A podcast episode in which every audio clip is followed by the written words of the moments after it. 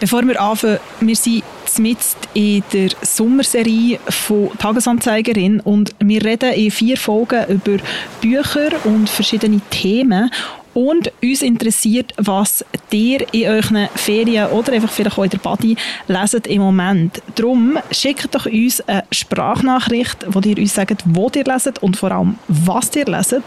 Und das könnt ihr am besten machen per WhatsApp auf 076 446 80 04 oder per Mail podcasts.tamedia.ch. Wir freuen uns auf eure Buchtipps.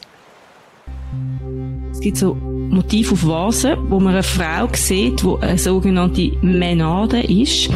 Man hat die auch die Rasenden genannt.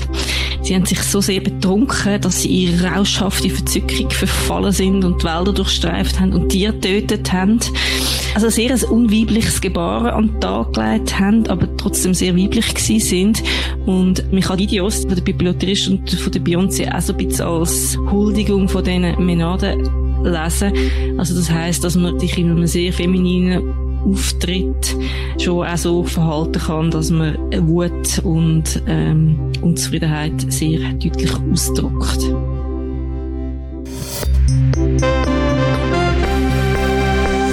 Tagesanzeigerin, der Podcast von Frauen, die Schlagzeilen schreiben, über Frauen, die Schlagzeilen machen.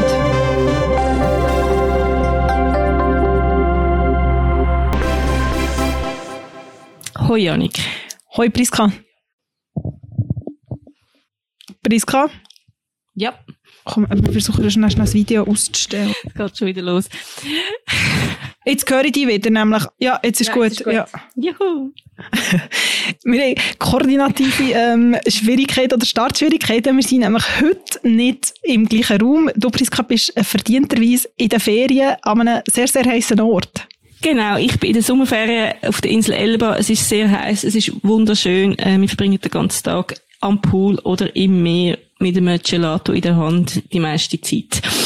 Und äh, ab und zu ein Buch, aber ich muss sagen, aufgrund von der Hitze äh, fällt es einem nur schwer, sich wirklich zu vertiefen. Ich habe mitgenommen, ich bin Zirze von der Madeline Miller. Ich habe das schon ganz lange mal lesen. Ich bin immer wieder darauf beispaziert im Buchladen und habe es mir gepackt. Auch weil es zu dem Thema passt, über das wir heute reden wollen.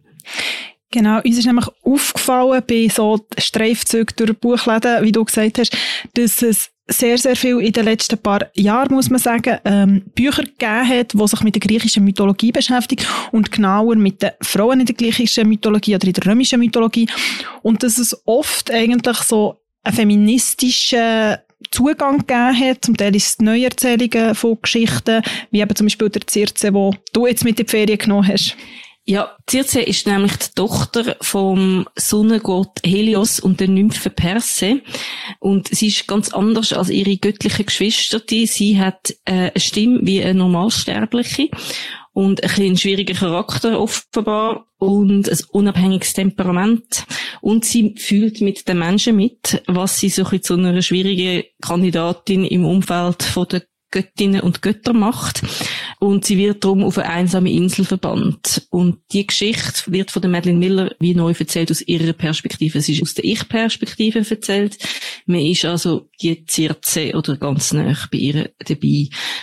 Und wie du vorher gesagt hast, so das Nacherzählen oder die weibliche Perspektive einnehmen, das ist ein sehr spannendes Thema. Ich bin bei der Recherche für die Aufnahme über das Buch gestolpert, wo Pandora's Jar heißt, von der Natalie Heinz. Pandora's Jar heißt das Glas der Pandora oder der Kelch der Pandora. Ähm, wir kennen ja Pandora eigentlich als die mit der Büchse, oder, wo irgendwie Übel über die Welt bringt. Und das ist ganz, ganz spannend. Die Natalie Heinz hat ein Buch geschrieben, wo sie glaube zehn griechische Mythen neu anschaut ähm, und aus der Perspektive von der Frau, von der weiblichen Nebenfigur, macht sie eine Protagonistin daraus und schaut genauer an. Und ich habe ein paar Interviews mit ihr gelesen und gelost und das ist wahnsinnig spannend gewesen, weil sie einfach sagt, es ist schon mal grundsätzlich interessant, wie die griechische Mythologie weitererzählt worden sind und wie viele verschiedene Schichten das es da gibt. Und es wird immer so ein bisschen ergänzt, oder? Zum Beispiel Achilles, der wird an verschiedensten mhm. Orten in der klassischen Literatur ein bisschen anders erzählt, es wird immer ein bisschen angereichert. also es ist sehr schwierig auch herauszufinden, wo fängt es eigentlich an, was ist der grundlegende Mythos, wo es angefangen hat. Aber was natürlich ein Motiv ist, ist, dass es immer eigentlich primär um die Männer in diesen Geschichten geht. Und äh, eine lustige Anekdote in dem Zusammenhang ist, dass es eben auch ein Übersetzungsfehler ist, dass mit der Box und dem Glas oder dem Kelch, das ist anscheinend ein Übersetzungsfehler vom Erasmus, wo man dann später, wo man das die Originalquelle wieder angeschaut hat, festgestellt hat, ah nein, es ist nicht ganz, es ist im Latinischen sehr ein ähnliches Wort anscheinend und darum ist dann einfach mal so aus dem Kelch eine Box geworden. Ja, es ist ja eh spannend. Also ich finde, wie, eben, du hast jetzt das, das Übersetzungsthema angesprochen und es ist auch irgendwie Deutung irgendwie von diesen, von Frauen, wie die so, wie die dargestellt werden und, und welche, für was das sie stehen, oder? Ganz oft, du hast es jetzt gesagt, oder sie sind irgendwie die Frau von oder die Tochter von, obwohl, wenn man nachher eigentlich ihre Geschichte liest, merkt man, dass sie eigentlich wie auch tragende Rollen haben und jemand, wo, wo das auch stark thematisiert, ist ähm, Mary Bird in ihrem Buch Women and Power, ein Manifesto. Ähm, es ist auch ein bisschen älter schon, sie hat es updated, es geht dann wie eigentlich auch darum, von wo das die Wurzeln kommen, von wie eigentlich heute Machtstrukturen sind und, und viel auch, wie man im öffentlichen Diskurs redet und wer redet. Spoiler Alert, vor allem Männer. Mhm. Und wie das eigentlich aus der griechischen Mythologie kommt. Und ich habe das eben bei ihr recht spannend gefunden, dass sie das sehr stark thematisiert, wie auch die Frauen dargestellt werden. Ganz viele Frauen, die so starke Frauen irgendwie sind, werden nicht als Frauen angeschaut, sondern als äh, eigentlich Personen mit männlichen Attributen irgendwie und oft sind sie auch negativ kommentiert, zum Beispiel auch so die Amazonen, die ja so Kämpferinnen waren und das ist eigentlich bis heute etwas, wo nicht unbedingt nur positiv jetzt da deutet wird, würde ich jetzt behaupten. Ja, das ist äh, interessant. Die Natalie Heinz, die erzählt auch eben, dass auch so die Wiedergabe auch bis in die Moderne oder bis heute, oder? Sich auf die männlichen Geschichten fokussieren, all die, all die Hollywood-Blockbuster mit irgendeinem äh, Kämpfer im Titel, oder? Sie erzählen mhm. aber auch, eben, es gibt schon auch gewisse, also Agatha Christie hat auch schon mal Helena von Troja neu erzählt und sie erwähnt Hold-Up-Video von der Beyoncé. Über Beyoncé reden wir immer wieder mal gern in unserem Podcast. Das stimmt. Ähm, und zwar gibt's in dem Video die Szene, wo sie so in einem mega schönen Kleid mit High Heels so Straßen entlang läuft und mit ihrem Baseballschläger, wo übrigens einen Namen hat, ähm, die Scheiben einschlägt von den Autos an dieser Straße. Und das ist auch ein bisschen Referenz zu einer Kunst, zu einer Videoinstallation von der Pippi Lottirist von 1997, wo Ever is Overall heisst, wo man eben auch Pippi Lottirist sieht, wie sie eine Straße entlang läuft in Zürich und mit einer grossen Blumen Scheiben einschlägt von den Autos. Und das ist ein Motiv, wo allenfalls auch der griechischen Mythologie entnommen worden ist. Und zwar, es gibt so Motiv auf Vasen, wo man eine Frau sieht, wo eine sogenannte Menade ist. Das sind die weiblichen Begleiterinnen oder Folgerinnen von Dionysos gewesen, dem Gott äh, vom Wein, von der Illusion, von der Verkleidung, von der Ekstase und der Fruchtbarkeit. Und eben die Menade, die äh, Gefolgschaft, das sind irgendwie, so, man hat die auch die Rasenden genannt. Sie haben sich so sehr betrunken, dass sie ihre rauschhafte Verzückung verfallen sind und die Wälder durchstreift haben und Tiere getötet haben. Also sehr ein unweibliches Gebaren an den Tag gelegt haben, aber trotzdem sehr weiblich gewesen sind. Und so, man kann die Videos, die zwei von der Bibliothekarist und von der Beyoncé, auch so ein bisschen als Huldigung von diesen Menaden lesen. Also das heißt, dass man sich in einem sehr femininen Auftritt schon auch so verhalten kann, dass man Wut und ähm, Unzufriedenheit sehr deutlich ausdrückt. Hot Sauce heisst übrigens der Baseballschläger von der Beyoncé. Und ich meine, Stichwort Ach, Beyoncé, und dann immer, glaube die Klammern dazu. sie ist ja eh jemand, der sehr stark mit, mit Mythologie, jetzt nur noch mit der griechischen oder der römischen, spielt und auch so Bilder verwendet. Also es gibt ja ganz oft, also es gibt ja zum Beispiel auch, wie sie sich so als Venus inszeniert. Also es gibt ja das ganz berühmte Bild äh, von dem Botticelli von der Venus. Also viel so ikonenhafte ähm, Symbole, wo sie so wie annektiert. Und das, was du gesagt hast mit dem Gebaren, ich finde es auch noch interessant. Ich muss sagen, also ich, ich meine, ich kenne so die groben Züge irgendwie von der griechischen Mythologie, aber ich bin jetzt irgendwie keine Expertin so. Mich hat es lange nicht so interessiert. Ich glaube, mir hat es lange irgendwie abgeschreckt, weil mir so den Bezug gefällt hat und ich so gefunden habe, okay, das verstehe ich irgendwie eh nicht. Und ich habe es jetzt aber noch spannend gefunden, jetzt auch nochmal für die Recherche, ganz oft irgendwie, wenn man wie so merkt, oder eben, du hast jetzt das genannt von dem, von dem Gebaren irgendwie und von dem Betrunken, und es ist aber sehr oft aufgeladen, oder so das, auch so das Sexualisierte manchmal auch, und sie haben zwar so die Macht, aber es ist oft so, sie wollen eigentlich wie Männer unter Druck setzen oder Männer irgendwie nicht den Männern schaden, aber schon ein bisschen. Also es gibt ja zum Beispiel auch die Sirenen, wo, wo die Seefahrer dann irgendwie so ver, verzaubern, beziehungsweise mit ihrem Gesang so einlullen, dass sie untergehen. Es gibt auch die Geschichte von der Lysistrata, ähm, wo ich äh, die Macht sozusagen übernommen haben und wollen hat, dass der Krieg gegen Sparta beendet wird. Und die Frauen haben nachher äh, sozusagen ähm, sich am Sex entzogen.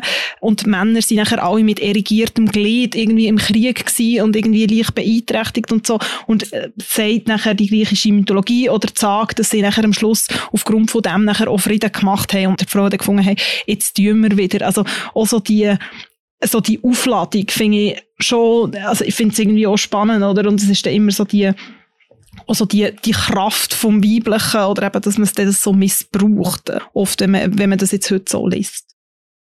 Wir sind auf ein paar weitere Bücher gestoßen, wo wir zum Teil angelesen haben, zum Teil gelesen haben und zum Teil noch auf unserer Leseliste steht ebenfalls von der Madeline Miller, wo ja sehr, sehr erfolgreich ist mit dem Ich bin Circe und anderen äh, Neuerzählungen von Mythen.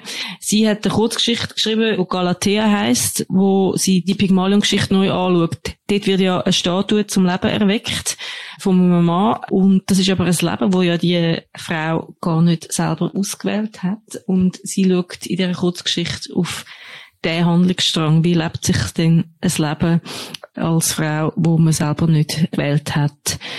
Es gibt verschiedene Neuerzählungen vom Trojanischen Krieg, von der Rolle der Frau in dem Krieg, unter anderem von der Pat Baker, wo sich auf die Fraufigur Briseis konzentriert, wo vom Achilles gefangen genommen worden ist und in den Neuerzählungen immer so als willige Geliebte dargestellt wird. Man kann ihres Leben aber auch als das von einer Sklavin anschauen. Äh, da wird ja neu drauf eingegangen. Und auch Natalie Heinz, wo das Pandora's Jar geschrieben hat, wo sie verschiedenste Mythen neu anschaut. Auch sie hat ein erfolgreiches Buch geschrieben, was es aber nur auf Englisch gibt, wo A Thousand Ships heißt, wo es auch um den Trojanischen Krieg geht. Und Margaret Atwood, wo ja sehr äh, beliebt und berühmt worden ist in den letzten Jahren, hat 2005 schon ein Buch herausgegeben, wo die Penelopiade geheissen hat, wo es um Penelope geht. Also die spartanische Prinzessin, wo äh, ganz, ganz viele Jahre als treu liebende Ehefrau und Mutter auf die Heimkehr von ihrem Ehemann gewartet hat. Das ist ja in der Odyssee die Geschichte und Margaret Atwood hat sich gefragt, wie wäre es denn eigentlich, wenn die Geschichte eben die Penelope selber erzählt. Und in der Erzählung kommt auch der Chor von ihren zwölf Mägden vor. Und jetzt im Oktober erscheint das Buch neu übersetzt unter dem Namen Penelope und die zwölf Mägde. Also das ist vielleicht auch nochmal äh, wert, das auf die Leseliste zu nehmen, wenn man sich ein bisschen für die Neuinterpretation von der griechischen Mythologie aus einer vielleicht leicht feministischen Perspektive interessiert.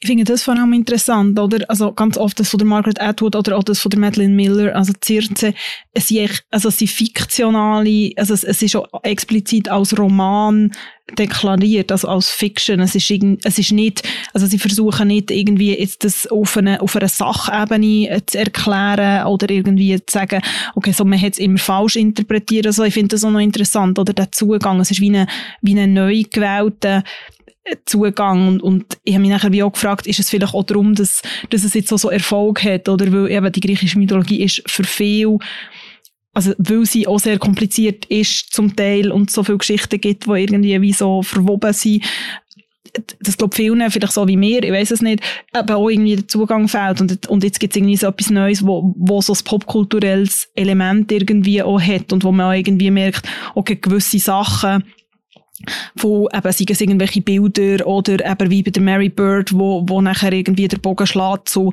wo es eben viel um Macht geht, wo es darum geht, okay, welche Strukturen und von wo kommen eigentlich gewisse Sachen und von wo kommen gewisse Haltungen. Aber spannend ist ja eigentlich einfach auch, wie, wie die Bilder bis heute präsent sind und wie wie die Bilder bis heute gebraucht werden. Also zum Beispiel äh, die Medusa, eine von diesen drei Gorgonen, die vom Perseus geköpft wird, also die mit diesen Schlangen um den Kopf, wie das heute auch noch das Bild ist, wo so für eine böse Frau steht. Also es gibt zum Beispiel auch Trump-Anhänger, haben so Fotomontagen gemacht, wo man den Trump als Perseus sieht und der Kopf, der Kopf von der Medusa ist das Gesicht von der Hillary Clinton gewesen. Also es sind einfach Bilder, wo, wo immer noch da sind und nicht etwas, was einfach tausende Jahre zurückliegt. Und also das fängt bei dem an und hört bei der banalen Achilles-Szene oder auch bei der Achilles-Ferse ähm, auf. Ja, das sind die Bilder, die einfach seit Jahrtausenden bei uns verhaftet sind und immer verstärkt worden sind und immer weiterverzählt worden sind. Und das andere ist einfach wirklich der Fokus auf die, also der mangelnde Fokus auf die weibliche Perspektive. Natalie Heinz hat irgendwie erzählt in dem Interview, das ich mit ihr äh, gelesen habe, dass sie, äh, dass zum Beispiel beim Ödipus, oder, da ist der Fokus voll auf ihm, oder? Aber da gibt's ja die Perspektive von der Mutter, wo ja, das ist ja schon noch spannend, oder? Einen Sohn zu haben, der so dermaßen fixiert ist auf einen. Und irgendwie jetzt mal so ein bisschen die äh, Sicht anschauen. Ich finde das sehr äh, spannend und freue mich, dass das passiert ich glaube, es ist, du sagst, es, es ist, dass es passiert, es ist etwas von den Sachen, wo einfach auch Zeit ist geworden, dass man vielleicht einfach mal die andere Seite anlässt und liest und über die schreibt. Und vielleicht beim Stichwort Lesen, egal ob es zu der griechischen Mythologie ist natürlich auch zu diesem Thema nehmen wir immer sehr gerne Lesetipps entgegen, aber auch zu anderen Büchern, eure aktuelle Ferienlektüre. Schickt uns doch eine Sprachnachricht. Eine Nummer findet ihr auch in den Show Notes bzw. im Episodenbeschrieb oder ihr könnt uns auch ein E-Mail schicken, dort findet ihr auch die E-Mail-Adresse.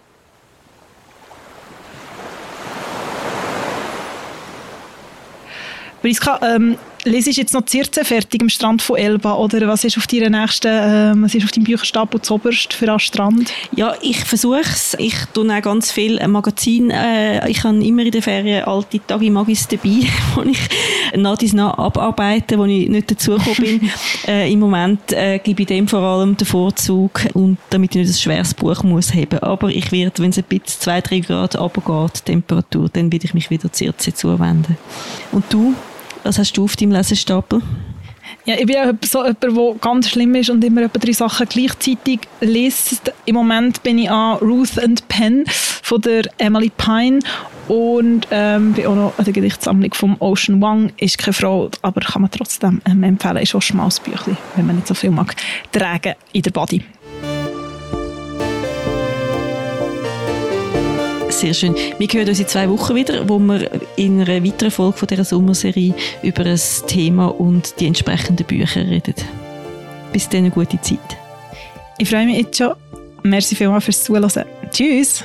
Tschüss. Ciao zusammen.